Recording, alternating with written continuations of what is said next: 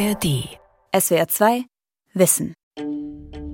SWR 2 Wissen Spezial. Das Tier. Das Tier und wir. Das Tier und wir. Schweine, Schlangenhäute, Papageien, Bienenvölker. Weltweit wird mit Tieren gehandelt. Jeder kommerzielle Transport braucht eine Genehmigung. Doch längst nicht immer werden die Vorschriften eingehalten. Und oft gelangen Tiere und Tierprodukte auch illegal über Grenzen. Der Schmuggel geschützter Arten ist ein Milliardengeschäft, ähnlich groß wie der Rauschgifthandel. Der Zoll versucht, ihn einzudämmen. Auch mit Spürhunden, die sogar Elfenbein in Koffern riechen können. Folge 8 Mit Tieren handeln von Dirk Asendorf. Aneinandergekoppelte Gepäckwagen rattern vom Rollfeld des Frankfurter Flughafens in eine zugige Halle direkt unter den Gates. Hier kontrolliert der Zoll, ob die Passagiere Verbotenes in ihren aufgegebenen Koffern und Taschen versteckt haben.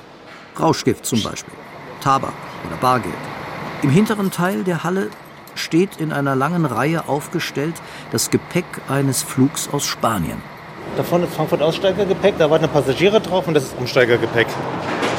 Zollamtsinspektor Guido Nickel interessiert sich vor allem für Koffer, die in Südostasien, Afrika oder Südamerika aufgegeben wurden. Denn von dort stammt meist, wonach er sucht.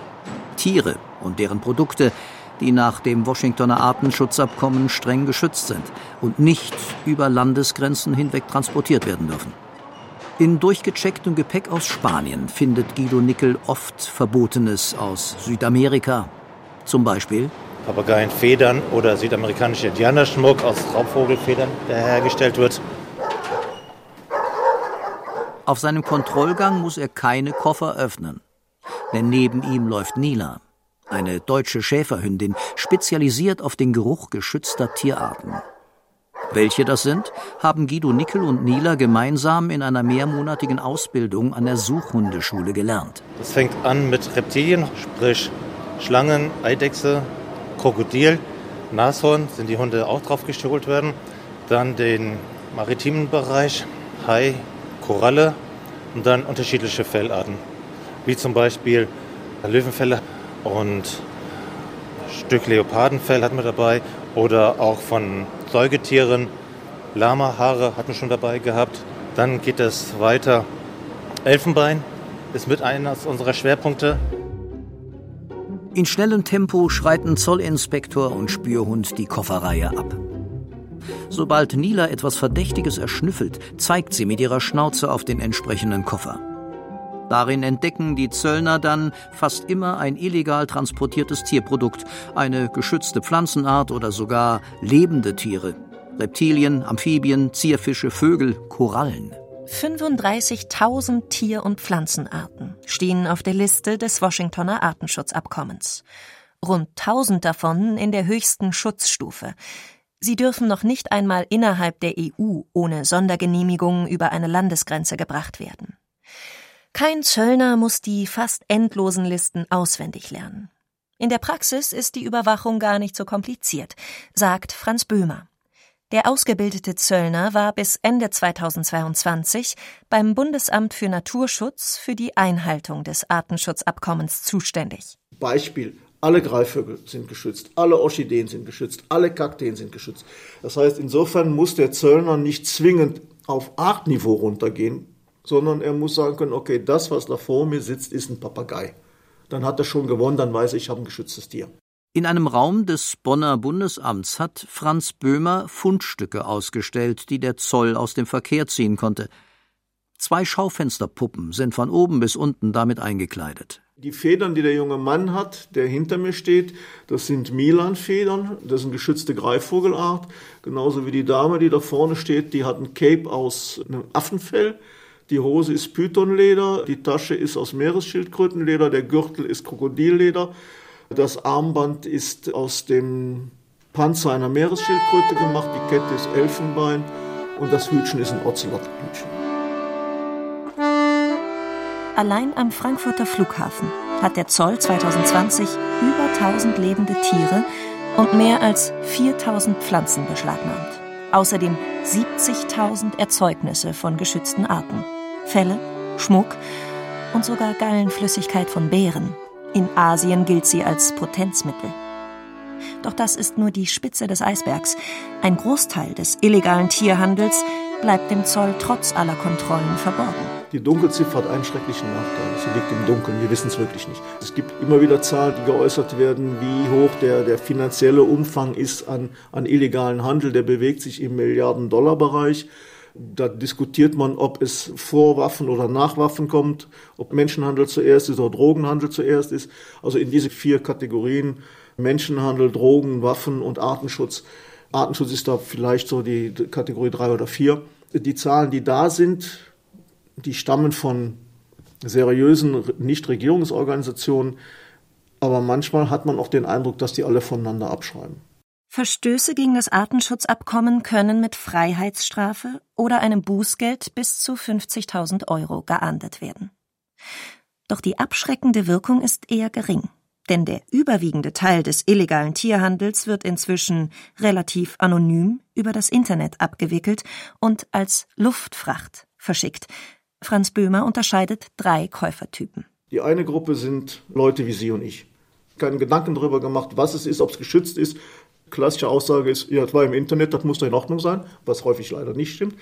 Daneben haben wir Sammler, die wissen, was sie tun, die eine ganz bestimmte Tier- oder Pflanzengruppe oder bestimmte Produktgruppe sammeln. Und dann haben wir natürlich auch die kommerziellen Sendungen. Da geht es ums Geldverdienen. Das muss man knallhart sagen.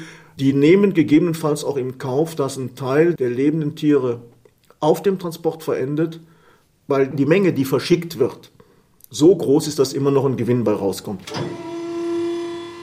Diese zynische Haltung gibt es nicht nur im Handel mit geschützten Arten. Weltweit werden jedes Jahr rund zwei Milliarden Nutztiere ganz legal über eine Landesgrenze verschickt. Drei Viertel davon durch Unternehmen in EU-Staaten. Auch bei diesen Transporten leiden und sterben sehr viele Tiere. Allein Deutschland importiert jährlich mehr als eine halbe Million Rinder, 200 Millionen Hühner, Hähnchen, Puten und anderes Geflügel und weit über zwei Millionen Schweine. Dazu kommen ähnlich umfangreiche Exporte sowie Transporte zwischen landwirtschaftlichen Betrieben und den Schlachthöfen im Inland. Wie der Tierversand ablaufen sollte, das hat die EU in der sogenannten Tierschutztransportverordnung geregelt. Die schreibt zwar gewisse Mindeststandards und Kontrollen vor, doch Tierschutzverbände halten einen Großteil der Transporte trotzdem für Tierquälerei. So dürfen Rinder zum Beispiel ganz legal bei Außentemperaturen von 35 Grad 29 Stunden lang in einem fahrenden LKW eingesperrt bleiben. Und selbst diese Regeln werden oft nicht eingehalten. Es gebe systematische Versäumnisse bei der Durchsetzung der bestehenden Vorschriften stellte Anfang 2022 ein Untersuchungsausschuss des EU-Parlaments fest und forderte eine schnelle Verschärfung der Regeln und eine bessere Überwachung. Doch schon die Heraufsetzung des Mindestalters für den Transport von Kälbern von 14 auf 28 Tage führte 2022 zu heftigem Protest deutscher Bauernverbände. Denn landwirtschaftliche Betriebe sind zu hochspezialisierten Gliedern globaler Lieferketten geworden. Ein idyllischer Vierseithof in Niederbayern. Schweinestall und Wirtschaftsgebäude an drei Seiten, an der vierten das Wohnhaus mit Geranien geschmücktem Holzbalkon. Dahinter die Bundesstraße, die Landshut mit Rosenheim verbindet. 2000 Mastschweine, dazu 80 Zuchtsauen mit ihren Ferkeln. Damit gehört der Familienbetrieb noch zu den kleineren Mastunternehmen in Niederbayern. Betriebe mit 5000 Schweinen sind in der traditionell eher kleinbäuerlich geprägten Region inzwischen keine Seltenheit mehr. Üppige Stallbauprämien haben die Landwirte zu immer größeren Investitionen motiviert. Johannes Bauer, der älteste Sohn der Familie, er studiert Landwirtschaft, bald wird er den Familienbetrieb übernehmen. Mein Opa verzeiht noch, er war im Landkreis einer der ersten, der Mastschweine gehalten hat auf Holzspalten. Das waren so die Pioniere damals. Wir sind ständig gewachsen eigentlich. Okay, der letzte Schritt war vor vier Jahren. Wir haben erweitert in der Mast um 400 Tiere. und hat unser Stallbauer schon blöd angeschaut. Ja, für 400 Tiere, so einen kleinen Stall hat er schon lange gebaut. Die Schweinemast in Niederbayern ist das Ergebnis zunehmender Spezialisierung in der globalen Agrarwirtschaft. Dänemark und die Niederlande haben die Zucht optimiert und liefern billige Ferkel. In Deutschland werden sie mit billigem Kraftfutter aus Süd- und Nordamerika gemästet, von billigen osteuropäischen Arbeitskräften geschlachtet und dann bis nach Asien exportiert. Reinhard Bauer, der Senior des niederbayerischen Schweinemastbetriebes, hat versucht, dieser Entwicklung etwas entgegenzusetzen. Einen Teil der Ferkel züchtet er auf dem eigenen Hof. Gefüttert werden die Muttersauen unter anderem mit selbst angebauter Soja. Trotzdem bleibt Familie Bauer den Preisen und Lieferketten des Weltmarkts ausgeliefert. Es reden alle von der Umwelt, und es wird alles nur noch transportiert über tausende Kilometer und je mehr was transportiert wird, desto billiger wird es. Das ist, ist eigentlich so ein Spruch in der Landwirtschaft. Je weiter was gefahren wird, desto günstiger wird es und das sollte eigentlich nicht das Ziel sein. Nutztiere und ihre Produkte werden weltweit gehandelt. Huckepack reisen dann auch Krankheiten mit. Schweinepest, Vogelgrippe, Rinderwahn. Der globale Tierhandel hat die Verbreitung gefährlicher Viren und Parasiten beflügelt. Das gilt auch für eine Tierart, an die man dabei wahrscheinlich erst einmal nicht denkt. Besuch bei der Biologin Dorothea Brückner an der Universität Bremen. An der Wand ihres Büros hängt eine große Weltkarte. Da sieht man den Export und Import von Bienen weltweit über Jahrhunderte. Der erste Pfeil ist nämlich mit dem Jahr 1622 beschriftet, ein Transport aus England nach Nordamerika. Die frühen Siedler aus England haben ihre Haustiere, die Honigbienen, mitgenommen, um in der neuen Welt Honig essen zu können. Man muss wissen, dass in Nordamerika natürlicherweise keine Honigbienen Apis mellifera vorgekommen sind. Apis mellifera, die sogenannte westliche Honigbiene, stammt von Bienen ab, die ursprünglich in Asien zu Hause waren und sich von dort über Jahrtausende nach Europa und Afrika ausgebreitet haben. Dass Apis mellifera heute aber auf allen Kontinenten, also auch in Australien und ganz Amerika vorkommt, ist menschengemacht. Zusammen mit ihrem südafrikanischen Kollegen Robin Crew hat Dorothea Brückner die jeweils ersten nachgewiesenen Bienenexporte recherchiert. Schwarze Pfeile zeigen sie auf der Weltkarte. 1822 nach Australien, 1850 nach Kalifornien, 1877 nach Japan. Erfolge sprechen sich schnell herum. Und so ist es in den vergangenen Jahrzehnten zu einer regelrechten Bienenvölkerwanderung gekommen – auf der Weltkarte dokumentiert durch rote Pfeile. Sie stehen für den Reimport westlicher Honigbienen. Es hat sich nämlich herausgestellt, zum Beispiel, dass in Australien und Neuseeland sehr, sehr günstige Bedingungen für Bienenzucht herrschen, die dazu geführt haben, dass dort große Bienenzuchtbetriebe aufgebaut worden sind, die aus dem Kontinent Australien heraus zurück exportieren in die Ursprungsländer der Honigbiene auf Anforderung natürlich von Imkern oder Imkergenossenschaften oder Wissenschaftlern, wer auch immer, kann dort zu günstigen Bedingungen Bienen bestellen. Und trägt dann auch zur Verbreitung gefährlicher Krankheiten bei. Am bekanntesten die Varroa-Milbe. 10 bis 15 Prozent aller Bienenvölker fallen ihr jeden Winter zum Opfer, Allein in Deutschland rund 150.000 im Jahr. Denn anders als die östliche Honigbiene, mit der die Milbe ursprünglich eingeschleppt wurde, hat Apis mellifera bisher keine Abwehrkräfte gegen den Parasit entwickelt. Jetzt wollen wir den Eingriff hier möglichst gering halten. Ich nehme jetzt hier nur ein bisschen ab. Und dann sehen wir die Bienen. Markus Bräunlich arbeitet als Bienensachverständiger im Veterinärdienst. Die Sorgen der Imker kennt er auch aus eigener Erfahrung. Auf dem Dach eines Bürogebäudes hat er mehrere Beuten aufgestellt. So nennen Imker die bunten Kästen ihrer Bienenstöcke. Insgesamt fünf Völker und jetzt müssen wir Winterbehandlung machen. Im Moment sind die Bienen hoffentlich brutfrei und wir sollten die jetzt mit Oxalsäure behandeln, damit die letzten Milben auch äh, aus dem Volk entfernt werden und die Bienen gut im Frühjahr starten können, möglichst milbenfrei. Das Beträufeln der Bienen mit der aggressiven Säure ist nicht ungefährlich. Aber die Imker haben inzwischen Erfahrung damit. Weit größere Sorgen macht sich Markus Bräunlich um einen neu nach Europa eingeschleppten Schädling, den kleinen Beutenkäfer. Auch der hat bereits seine Weltreise hinter sich. Der kleine Beutenkäfer ist aus dem subsaharischen Raum übergesprungen nach äh, Nordamerika, hat sich dort innerhalb von sechs oder acht Jahren bis nach Nordamerika und Kanada etabliert und ist jetzt halt auch schon in Süditalien etabliert. Und das äh, ist ein wesentlich gefährlicherer Gegner als die Varroa-Milbe, da die Käfer sich zum Verpuppen in den Boden zurückziehen. Das heißt, ich muss nicht nur das Bienenvolk verbrennen, einschließlich Beute und allen drum und dran, ich muss auch den Boden mit Chemie behandeln, da sonst Käfer wieder schlüpfen, die sich andere Bienenvölker suchen.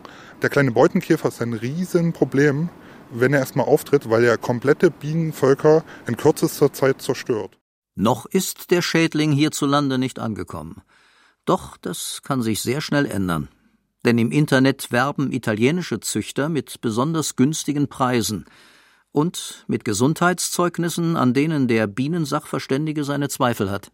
Ich habe hier die Gesundheitsbescheinigung vorliegen. Hier steht drauf, dass es in Umkreis von 100 Kilometern keine Beschränkungen aufgrund des kleinen Beutenkäfers gibt. Das Zeugnis wird von den italienischen Behörden ausgestellt und die Bienen, sie sind auf Sicht geprüft.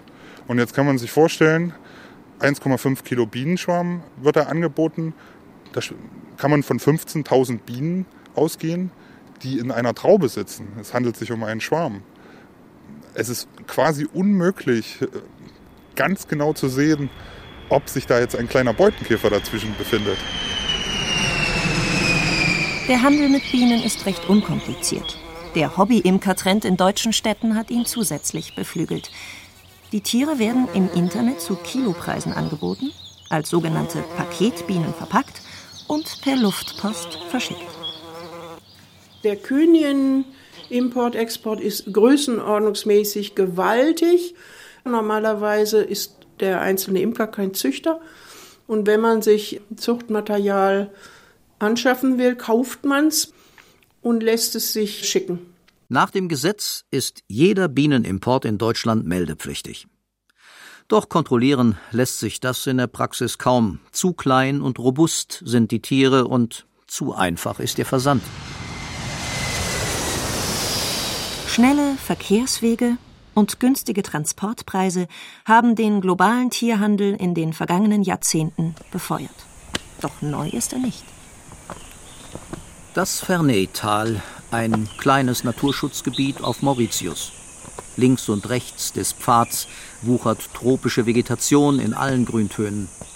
Darüber segelt hellbraun vor weißen Wolkenbergen ein sogenannter Mascarener Flughund das letzte einheimische Säugetier. Seit dem Beginn der Besiedlung durch Menschen vor 400 Jahren ist jede zweite Tierart auf Mauritius ausgestorben. Am bekanntesten der Dodo, ein fleischiger Vogel, der, weil flugunfähig, zur leichten Beute hungriger Seeleute wurde. Doch mit den Schiffen kamen auch neue Tierarten auf die isolierte Insel mitten im Indischen Ozean, aus Indien zum Beispiel, Langschwanzmakaken. Und die haben sich prächtig vermehrt, beklagt der Biologe Vincent Florent von der University of Mauritius. Die Affen haben hier keine natürlichen Feinde und haben das Aussterben vieler Arten verursacht, vieler Vögel und Pflanzen. Ebenholzbäume zum Beispiel können sich nicht mehr vermehren, weil die Affen die Früchte plündern, bevor sie reif sind. Sie richten massiven Schaden im Wald an. 40 Prozent unserer Orchideenarten sind bereits ausgestorben, vor allem weil die Affen sie herausreißen und darauf herumkauen. Um der Affenplage Herr zu werden, hat sich Vincent Florent ungewöhnliche Verbündete gesucht. Auf Mauritius gibt es fünf Unternehmen, die Affen züchten und als Versuchstiere in alle Welt, auch nach Deutschland, verkaufen. Mit jährlich 10.000 exportierten Tieren ist Mauritius nach China die Nummer zwei im weltweiten Handel mit Laboraffen. Ein Teil der Einnahmen verwendet der Staat für den Erhalt der letzten Naturschutzgebiete. Und er berät die Unternehmen, damit sie ihre Fallen in den am stärksten bedrohten Waldflächen aufstellen.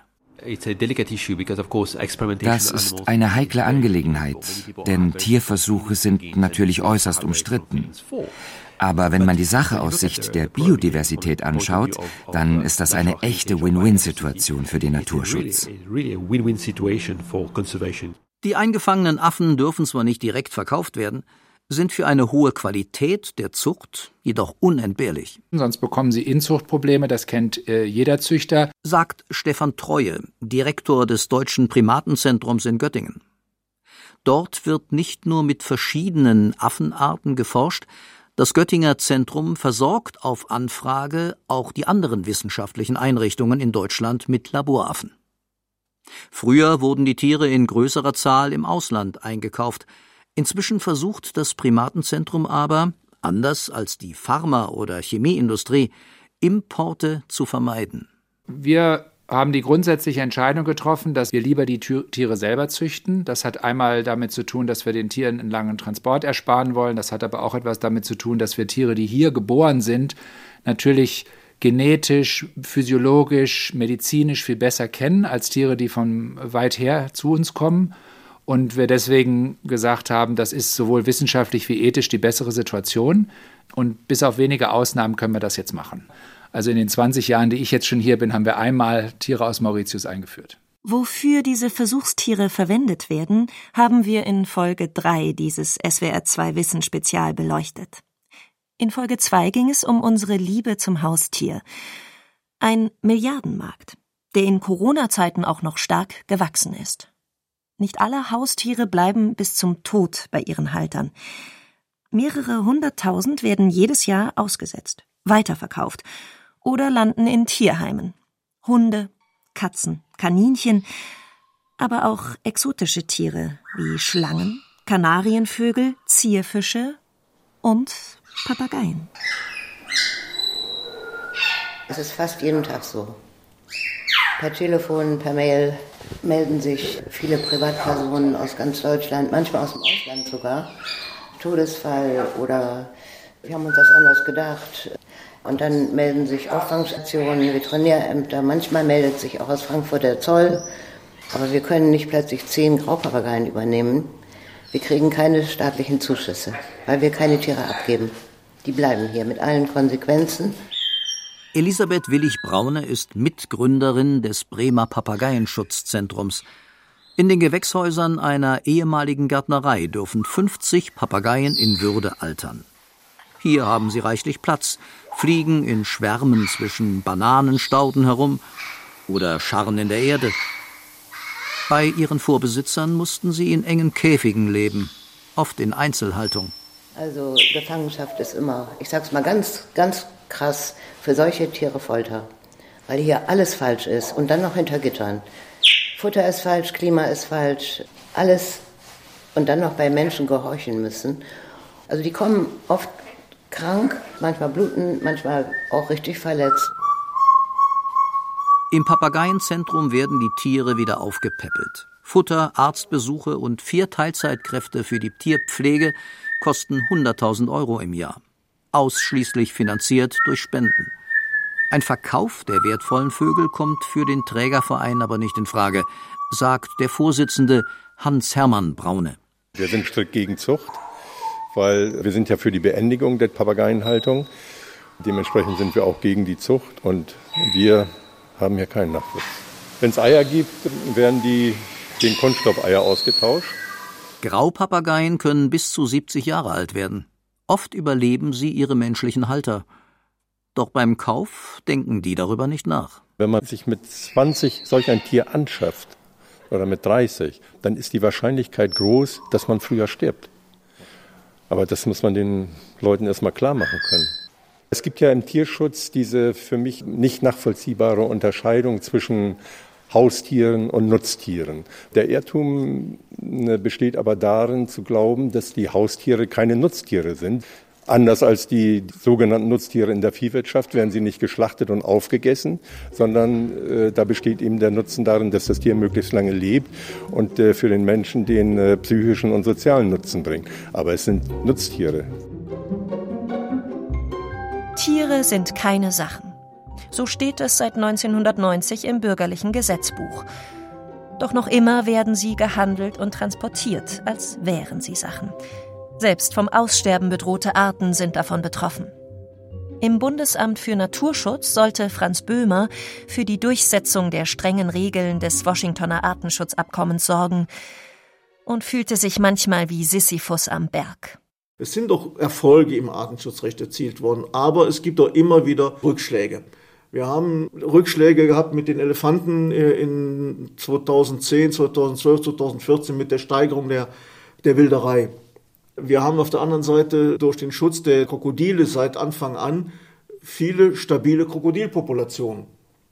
Heute wieder, die wir sonst vielleicht nicht mehr hätten. Aber heute haben wir, wenn man sich nur die reinen Zahlen ansieht, ein Vielfaches an Importen mit Reptilien. Auch für den Heimtiermarkt. Ich möchte es nicht frustrierend nennen, also frustrierend wäre der falsche Begriff. Manchmal steht man allerdings auch da und denkt, Mensch, wenn ich jetzt an dich rankomme, ich würde dir nur vors Knie treten, aber das darf man halt nicht. Nila, die Zollhündin am Frankfurter Flughafen, hat es da einfacher. Ihr Hundeführer verschafft ihr an jedem Arbeitstag ein Erfolgserlebnis. Wenn Nila mal kein geschütztes Tier oder Tierprodukt entdecken konnte, stellt Guido Nickel einen ganz speziellen Rollkoffer in die Reihe der Gepäckstücke. Das ist jetzt der Koffer, der von mir mit einer Schlangenhaut präpariert wurde. So, dass der Hund jetzt am Ende der Suche zu seinem Erfolgserlebnis kommt. Zeig, zeig's mir nochmal. Ihn! Als Belohnung kriegt sie immer Gummibällchen. Sie liebt ihre, das Spiel mit den Bällchen. Ja, komm, einmal zeig's mir nochmal. Einmal zeig's mir nochmal. SWR 2 Wissen Spezial, Folge 8. Mit Tieren handeln. Von Dirk Asendorf. Sprecherin Johanna Zehntner, Sprecher Volker Riesch, Redaktion Vera Kern, Regie Günter Maurer. Ein aktualisierter Beitrag aus dem Jahr 2022. In der nächsten Folge geht es um die Mammutaufgabe Artenschutz. SWR 2 Wissen. Manuskripte und weiterführende Informationen zu unserem Podcast und den einzelnen Folgen gibt es unter swr2wissen.de.